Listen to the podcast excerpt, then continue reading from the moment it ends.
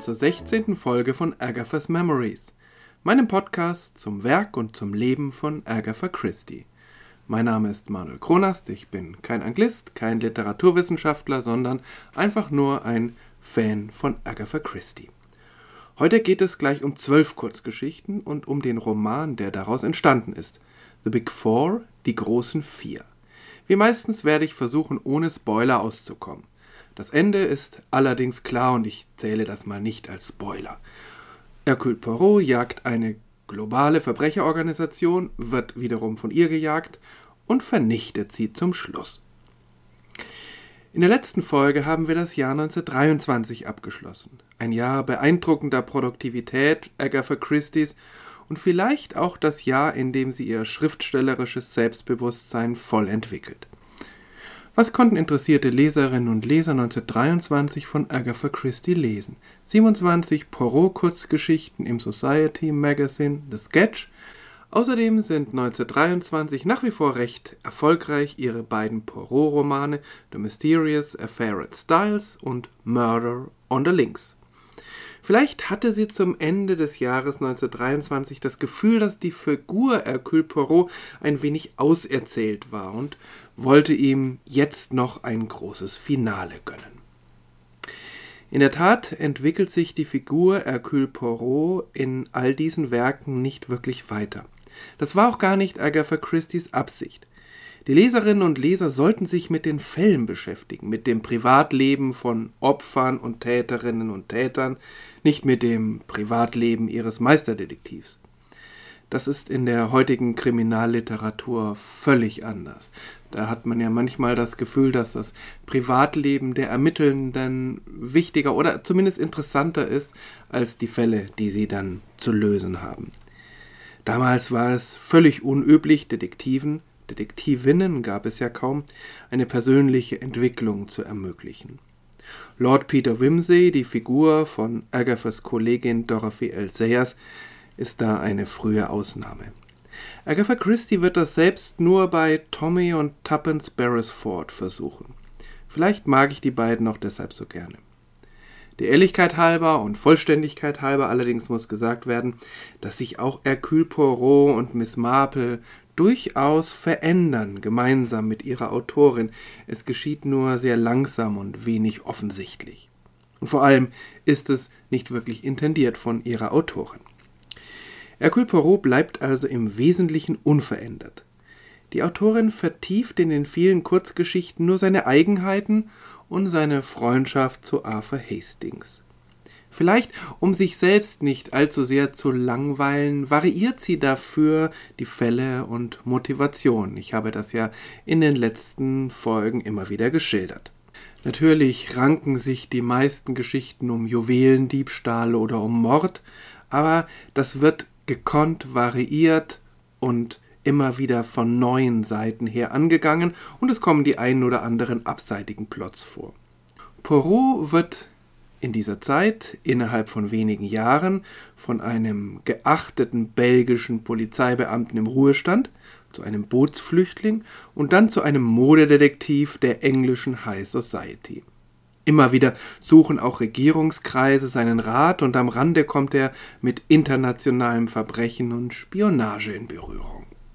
In den zwölf Kurzgeschichten, die Agatha Christie nun von Januar bis März 1924 im Sketch unter dem Titel The Man Who Was Number Four, also der Mann, der Nummer vier war, veröffentlicht, wagt sie sich auf globales Terrain.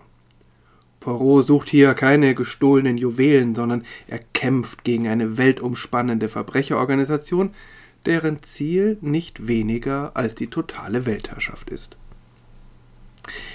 Ein wenig erschrindert das schon an Sherlock Holmes. Auch der entwickelt sich von einem obskuren Privatdetektiv zu einem gefeierten Experten, an den sich Adel und Regierungskreise wenden. Schließlich lässt ihn Conan Doyle, sein Autor, gegen das Verbrechergenie Professor Moriarty kämpfen und dabei in der Schweiz vor malerischer Kulisse an den Reichenbach-Wasserfällen in eine Schlucht stürzen. Der spektakuläre Abschluss einer Karriere, so war es zumindest gedacht. Agatha Christie entwickelt das ganz ähnlich, aber sie arbeitet solche Parallelen immer ironisch aus. Auch sie spendiert ihrem Detektiv ein spektakuläres Karriereende, aber es führt ihn nicht in den Tod, sondern in ein kleines Häuschen, in dessen Garten er Kürbisse züchtet und wo er sicher jeden Winkel ganz ordentlich aufräumen kann. In beiden Fällen funktioniert es allerdings nicht. Sherlock Holmes kommt wieder aus der Schlucht heraus und Poirot wird in dem kleinen Ruhestandsnest seinen wirklich spektakulärsten Fall lösen. Zurück zu Poirots geplanter Abschiedsvorstellung. Agatha Christie schickt ihn nicht in den Kampf gegen einen verbrecherischen Mathematikprofessor, sondern gleich gegen vier Meisterverbrecher, die unter dem Namen The Big Four, die großen Vier, die Welt ins Chaos stürzen wollen, um aus der folgenden Anarchie als Diktatorin, als Diktatoren hervorzutreten. 1927, drei Jahre später, bringt Agatha Christie diese zwölf Kurzgeschichten als Roman unter dem Titel The Big Four heraus.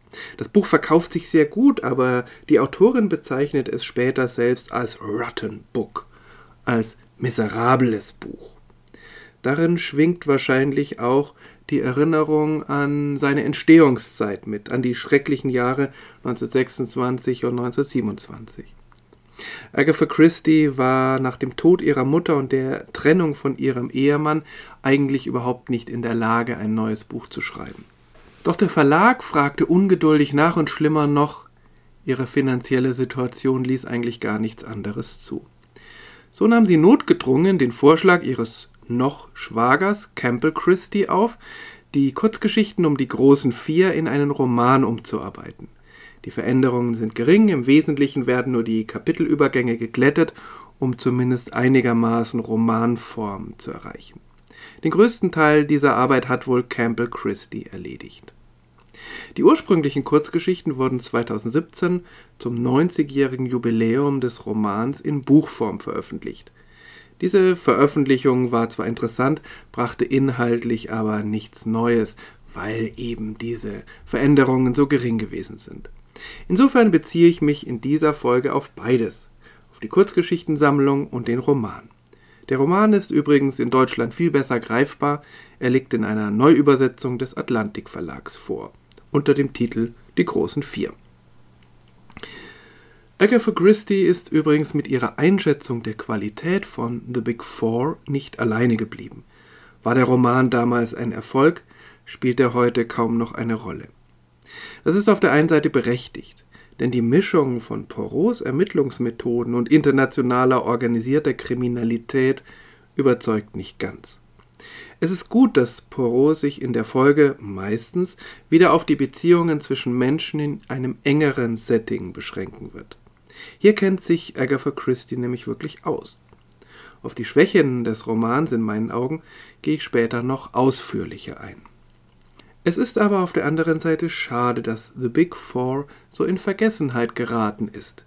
Denn für sich genommen ist dieser Roman spannend zu lesen, bietet einen für die damalige Zeit sehr ungewöhnlichen Plot und ist überhaupt ein weiteres Beispiel für Agathas Experimentierfreude. Gerade in den Zwanzigern, in ihrem ersten schriftstellerischen Jahrzehnt, hat sie sich an einer Vielzahl von Genres und äh, Handlungsformen versucht, immer wieder etwas ausprobiert. Meistens ist es gelungen, manchmal eher nicht. In den 30er Jahren hatte sie dann ihr Erfolgsrezept entwickelt und hielt sich im Wesentlichen in der Folge daran. Das machte ihre Werke ja auf der einen Seite besser, auf der anderen Seite aber weniger abwechslungsreich.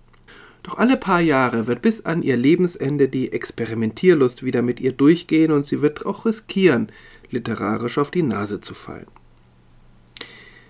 Die großen vier also. Was trieb denn nun Agatha Christie zu dieser literarischen Grenzüberschreitung? Denn nichts anderes ist es.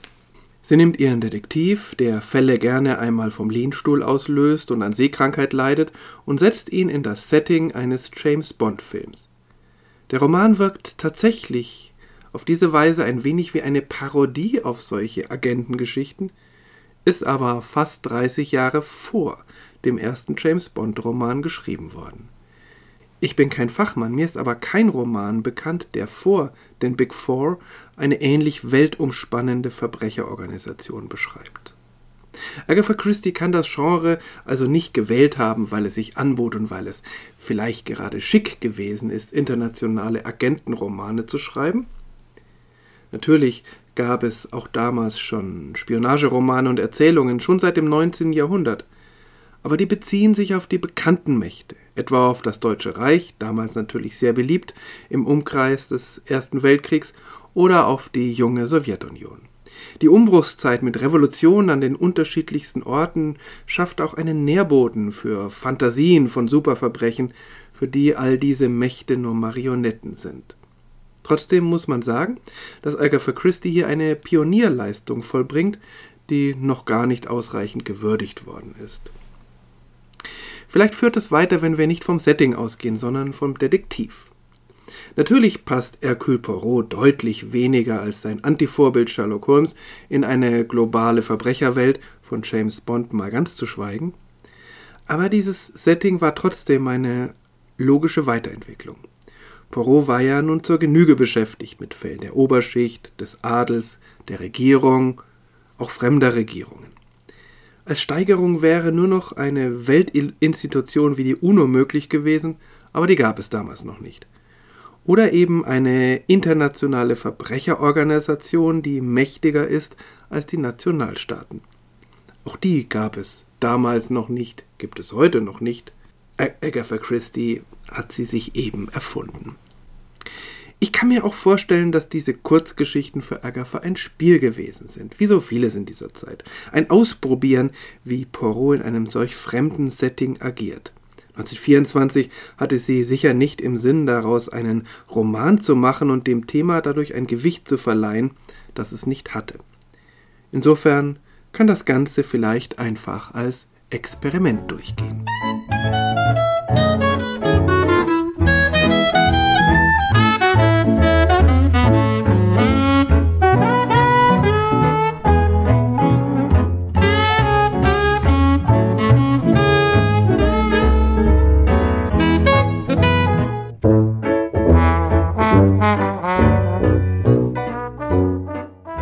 Experiment hin oder her. So ganz bin ich mit den Big Four nicht warm geworden, weder als Kurzgeschichtensammlung noch als Roman. Einige Gründe dafür möchte ich hier näher beleuchten, dann aber auch auf das Spannende hinweisen, das es in diesem Roman auch zu entdecken gibt. Zunächst einmal, und dafür kann Agatha Christie eigentlich nichts. In den Zeiten von Querdenkern, Corona-Verschwörungstheorien, QAnon und all den anderen Erzählungen eine Verschwörungserzählung als Roman zu lesen, ist irgendwie seltsam. Ist es gefährlich, eine solche Erzählung als Schriftstellerin gewissermaßen zu adeln? Auf der anderen Seite passiert ja in den James Bond-Filmen, ich nenne immer dieses Beispiel, aber es ist doch mir irgendwie sehr präsent. In diesen James Bond-Filmen und auch den Romanen, die ich nicht gelesen habe, geht es ja letztlich auch um nichts anderes. Um Superverbrecherinnen und Verbrecher, die die Welt beherrschen wollen. Und ich weiß von niemandem, der das irgendwie für bare Münze nimmt und sich vor diesen Verschwörungen fürchtet oder sie gar bekämpfen will. Und vielleicht hilft es hier, dass die Weltverschwörung der Big Four sehr unkonkret beschrieben wird und damit letztlich sehr unglaubwürdig. Es ist eben doch nur eine Fiktion. An dieser Stelle sollte ich vielleicht noch mal kurz einschieben, worum es überhaupt geht in diesem Roman und in diesen Kurzgeschichten.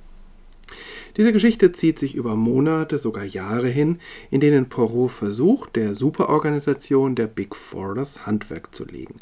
Am Anfang ist er auf sich selbst gestellt, nur mit Captain Hastings auf seiner Seite.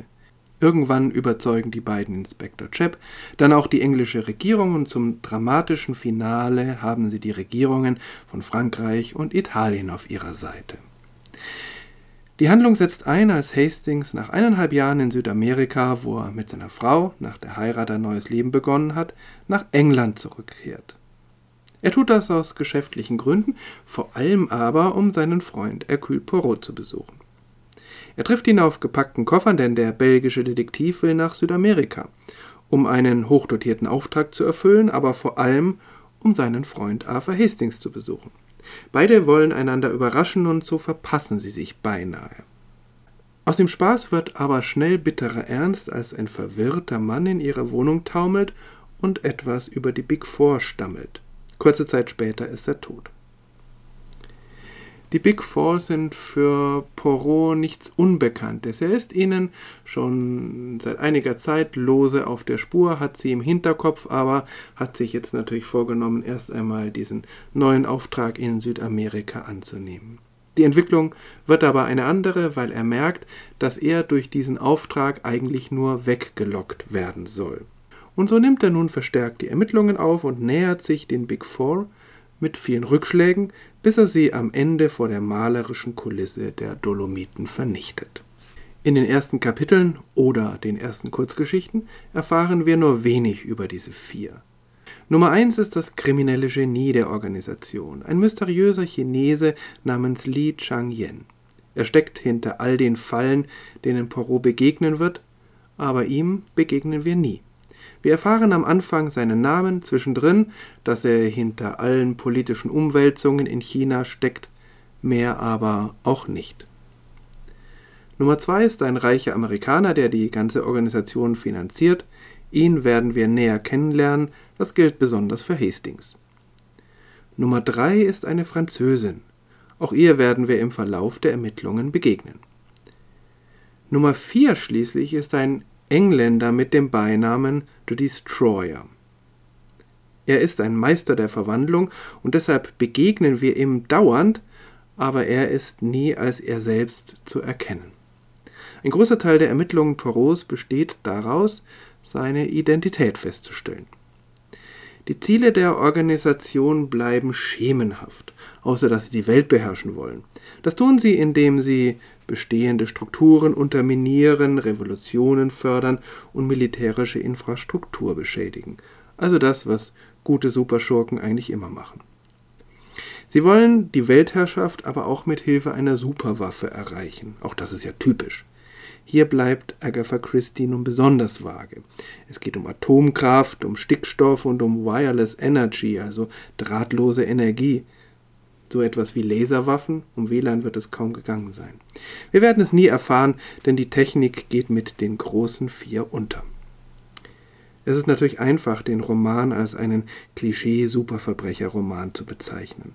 Das Hindernis dabei ist, dass er ganz am Anfang dieses Genres steht als sich noch gar keine Klischees entwickeln konnten. Dabei arbeitet Agatha Christie durchaus mit Klischees, vor allem mit Länder- oder Völkerklischees. Das gilt eben für den Amerikaner, den Chinesen und die Französin. Es ist interessant, dass ausgerechnet der Engländer ein Mann ohne Eigenschaften ist, einer, der sich dauernd ändert und in der Masse untergeht. Sieht Agatha so ihr eigenes Volk? Vor der Kritik an der klischeehaften Zeichnung anderer Völker sollten wir uns klar machen, dass Agatha Christie den Engländer zwar unter den großen Vieren am genauesten zeichnet, aber ihn letztlich auch am bösartigsten erscheinen lässt. Das zieht sich durch Agatha Christie's ganzes Werk. Natürlich gibt es Ausnahmen. Aber so viele Menschen unterschiedlicher Herkunft in ihren Werken auch auftauchen, die Verbrecherinnen und Verbrecher sind in der Regel ihre Landsleute. Ich finde es eine spannende Frage, warum das so ist und was sie damit über Engländerinnen und Engländer aussagen will. Und solche Überlegungen mildern ein wenig die Vorwürfe des Rassismus, die Agatha Christie ja auch gelegentlich gemacht werden. Sie ist auch in diesem Buch nicht frei von Vorurteilen über andere Völker und das liest sich heute zuweilen schwer. Das gilt besonders für ihre Schilderung der chinesischen Unterwelt in London. Agatha Christie präsentiert hier eine wilde Mischung aus orientalischen und chinesischen Versatzstücken mit Folterandrohungen und blumiger Sprache, die zumindest unrealistisch ist, als ob sie sich das alles irgendwoher zusammengelesen hätte. Und es sind keine sympathischen Klischees. Demgegenüber steht, dass Nummer 1, der mysteriöse Chinese, nicht in erster Linie als ruchlos oder korrupt gezeichnet wird. Das ist nicht seine Haupteigenschaft, sondern er ist ein Genie. Er ist, wie sogar Poirot sagt, wahrscheinlich eines der intelligentesten Wesen auf dem Planeten. Agatha Christie begeht auch nicht den Fehler, ihn selbst auftreten zu lassen und ihn so irgendwie zu einer Karikatur eines Chinesen zu machen. Dadurch wird er bedrohlicher oder er wäre das, wenn sie ihm oder seiner Gestalt nur etwas mehr Raum gelassen hätte. Auffällig ist außerdem, dass Agatha Christie weder direkt noch indirekt an die damals schon klassische Verschwörungstheorie anknüpft. Nirgendwo werden irgendwelche Verbindungen zu Jüdinnen und Juden gezogen. Und hier hätte sie sicher bei vielen Leserinnen und Lesern problemlos Anknüpfungspunkte gefunden. Aber das tut sie nicht. Ich muss hinzufügen, dass ich mich mit dieser Aussage auf die Kurzgeschichtensammlung beziehe. Die habe ich daraufhin nochmal durchgeschaut. Vielleicht hat sich in dem Roman der eine oder andere Hinweis eingeschlichen, das habe ich jetzt auf die Schnelle nicht nachprüfen können. Eine Schwäche des Romans ist sicher seine Erzählstruktur. Es geht manchmal nicht so richtig voran, der rote Faden ist nicht durchgehend sichtbar, Personen treten auf und verschwinden wieder spurlos, sie entwickeln kein Eigenleben, sondern sind nur Trägerinnen und Träger von Botschaften. Das ist sicher auch ein Ergebnis der Entstehungsgeschichte, dass hier ein Roman aus unterschiedlichen Kurzgeschichten zusammengeklebt wurde, aber es macht das Lesen dieses Romans etwas schwerer. Aber die größte Schwäche ist sicher, dass Poirot an dieses Genre verschwendet ist. Seltsamerweise scheint er als Detektiv zugleich überfordert und unterfordert. Überfordert, weil seine Gegner übermächtig sind, was Geld, Personal oder auch Informationen betrifft, und weil sie mit Nummer 4 eine Person in ihren Reihen haben, die einfach nicht zu fassen ist. Unterfordert, weil Hercule Poirot seine Ermittlungsstärken einfach nicht ausspielen kann. Wir hatten das ja immer mal wieder in den Kurzgeschichten, dass Hercule Poirot entgegen seiner Maxime eben nicht sich auf die Psychologie von Täterinnen und Tätern oder Opfern konzentrierte, nicht auf die Beziehungen zwischen Menschen und ähm, ja die seltsamen Blüten, die das treiben kann, sondern Indizien untersuchte. Und das ist auch hier so. Ich sage damit nicht, dass die Konstellation nicht hätte funktionieren können. Agatha Christie verschenkt die Gelegenheit ein wenig, Poirots Schwäche zu seiner Stärke zu machen. Sie verzichtet zwar zum Glück darauf, ihn plötzlich als Meister fernöstlicher Kampftechniken darzustellen, aber in vielen Situationen agiert er doch so, wie Sherlock Holmes oder James Bond agiert hätten. Vielleicht lag es daran, dass sie keine fertige Formel vorgefunden hatte, die sie hätte ironisch brechen können. Sie musste die Formel ja selbst erst entwickeln. Es gab keine Erwartungen von Leserinnen, mit denen sie hätte spielen können, wie sie das in anderen Romanen getan hat. Wer weiß, was eine 33-jährige Agatha 40 Jahre später mit dem James Bond-Stoff angestellt hätte. Vielleicht aber auch gar nichts. Denn wir werden immer wieder in Agatha Christie's Werk merken, dass eine globale Bedrohung für sie auch eine Angstvorstellung ist, der sie nicht mit Humor begegnen kann. Der Roman hat allerdings auch Stärken, dazu gleich.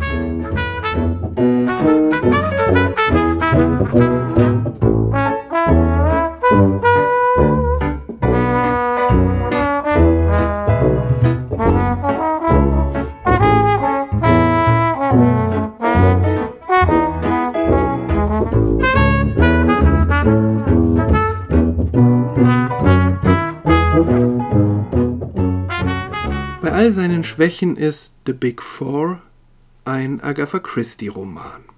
Und das heißt, es gibt zwischendurch immer wieder mal überraschende Wendungen und sie macht es uns Leserinnen und Lesern auch nicht leicht.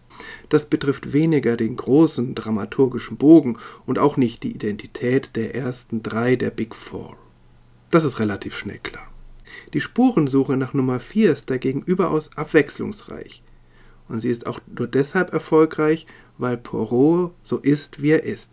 Hier kommt also zumindest zeitweise seine ganz spezielle Ermittlungsmethode zum Tragen. Es ist in der Tat die Eigenart des Romans, dass er aus Kurzgeschichten zusammengesetzt ist, und so gibt es zwölf kleine Spannungsbögen. Die Kurzgeschichten sind vielfältig.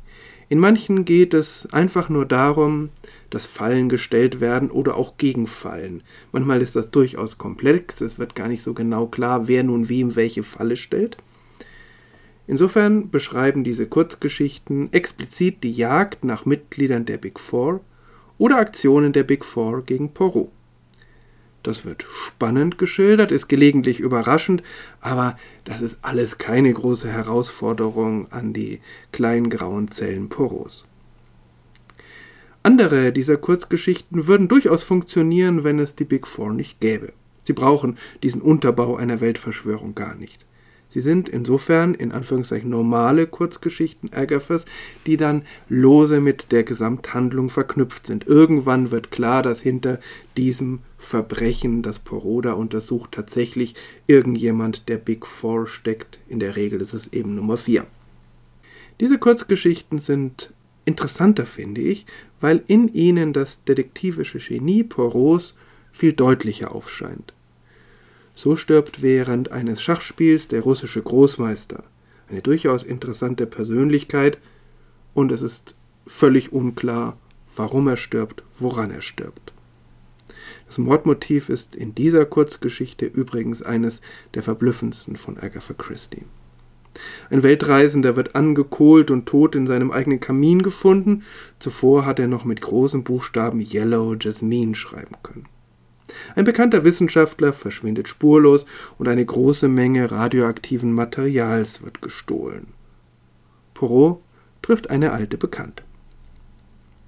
Solche Geschichten verlieren dadurch ein wenig an Kraft, dass sie in den großen Spannungsbogen eingefügt werden und es klar ist, irgendwo werden da die Big Four mit drin sein, aber sie sind doch noch stark genug, um mit Vergnügen gelesen zu werden. Eine überraschend starke Komponente ist die Beziehung zwischen Poirot und Hastings, überhaupt das Privatleben des belgischen Detektivs in den Grenzen, die Agatha Christie ihm eben gibt. Wir erfahren von einem Zwillingsbruder Poirots, der, wie es sich für einen Bruder eines literarischen Detektivs gehört, eigentlich viel schlauer ist, aber zu faul, um selbst Detektiv zu sein. Natürlich denkt Agatha Christie hier an den Bruder von Sherlock Holmes, Mycroft. Agatha Christie führt dieses Motiv sehr elegant aus. Es macht großen Spaß, das zu lesen. Im Vorübergehen erfahren wir, dass die Haushälterin von Poirot und Hastings Mrs. Pearson heißt und dass sie nicht nur Frühstück machen kann, sondern auch die Aufgaben einer Sekretärin erledigt. Also das, was später Miss Lemon erledigen wird. Die fast manische Fixierung von Poirot auf Ordnung und Methode wird sowohl von Hastings als auch von ihren Gegnern in den unterschiedlichen Situationen ausgenutzt, zum Guten oder auch zum Schlechten. Vor allem aber wird die große Zuneigung der Männer zueinander deutlich. Hastings ist etwas erwachsener geworden. Er gibt nicht jeder Stimmung nach, er hat größeres Vertrauen in die Methoden seines Freundes und er steht mutig vor Poirot ein, selbst wenn sein eigenes Leben bedroht ist und so gerne auch nach Südamerika zu seiner Frau zurückkehren würde, ist es für ihn selbstverständlich, in England zu bleiben, weil er Poirot mit den Big Four eben nicht alleine lassen will. Aber natürlich fällt Arthur Hastings immer noch auf schöne Frauen herein, auch als verheirateter Mann. Wobei natürlich niemals auch nur der Hauch einer Möglichkeit besteht, dass er untreu werden könnte. Das gute Aussehen einer Frau ist für ihn einfach ein schlagendes Argument. Ebenso ihre Hilfsbedürftigkeit. Also wer Arthur Hastings eine hilfsbedürftige und schöne Frau gegenüberstellt, hat schon gewonnen. Aber von Poirot selbst gibt es schließlich bewegende Worte, die ausnahmsweise mal gar nicht ironisch gemeint sind. Ich lese hier aus dem Roman vor. Poirot put his hand on my shoulder. There was something in his voice that I had never heard there before. You like not that I should embrace you or display the emotion, I know well. I will be very British. I will say nothing, but nothing at all. Only this, that in this last adventure of ours, the honors are all with you, and happy is the man who has such a friend as I have. Sie mögen es nicht, dass ich sie umarme oder überhaupt Gefühle zur Schau stelle, das weiß ich wohl. Ich werde sehr britisch sein. Ich werde nichts sagen, überhaupt gar nichts. Nur das, dass in diesem letzten unserer Abenteuer die Ehre ganz bei ihnen liegt, und dass der Mann, der so einen Freund hat, wie ich ihn habe, ein glücklicher ist.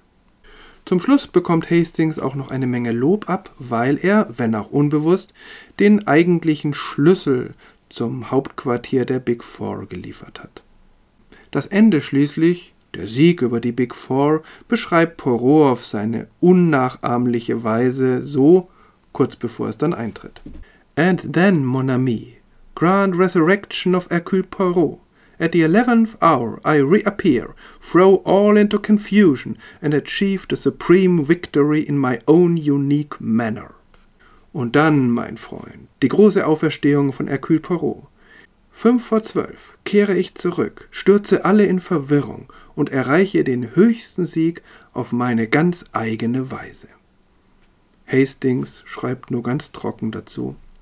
I realized that Poirot's vanity was of the case-hardened variety which could withstand all attacks. Die Eitelkeit von Hercule Poirot ist gegen alle Angriffe immun. Das große dramatische Finale vor einer wunderbaren Kulisse. Ich habe mir da mal Bilder angeschaut. Das ist wunderschön dort in den Dolomiten. Das findet an einem real existierenden See am Karasee statt. Aber auch für dieses Finale gilt, wir erleben eigentlich den gleichen Poirot wie den, der in einem eleganten Salon der staunenden Zuhörerschaft aus Adligen oder zumindest aus der Oberschicht mehrere Varianten des Tathergangs präsentiert und dabei auch seine kleinen Tricks anwendet. In diesem Roman tut Poirot das gegenüber den größten Verbrechern der Welt und in überwältigender Naturkulisse. Das ist eindrucksvoll und macht Spaß zu lesen, aber irgendwie passt es nicht. Das andere, der Salon, ist natürlich auch ein künstliches Setting, aber es wirkt irgendwie echter. Mein Fazit? Nicht Agatha Christie's bester Roman und auch nicht ihre besten Kurzgeschichten. Trotzdem ein Muss für Fans von Agatha Christie, weil es sie von einer ganz anderen Seite zeigt, mit einem selbstbewussten Experiment. Für Einsteigerinnen und Einsteiger allerdings eher nicht zu empfehlen, Außer für die, die wild entschlossen sind, Agatha Christie danach noch eine weitere Chance zu geben. Oder vielleicht weitere Chancen. Denn es gibt ganz viele Zugänge und es gibt ganz viele Experimente, die Agatha Christie durchgeführt hat und die man dann ja aus Zufall erwischen könnte. April 1924, die Kurzgeschichten über The Big Four liegen hinter ihr und sie veröffentlicht und veröffentlicht und veröffentlicht. Auch 1924 wird ein Jahr mit ganz vielen Kurzgeschichten. Nicht nur im Sketch, sondern auch in anderen Magazinen für andere Zielgruppen. Und das gibt ihr dann immer wieder die Gelegenheit, wieder Neues auszuprobieren. Ihre Experimentierlust findet ganz neue Spielfelder. Davon aber in den nächsten Folgen mehr.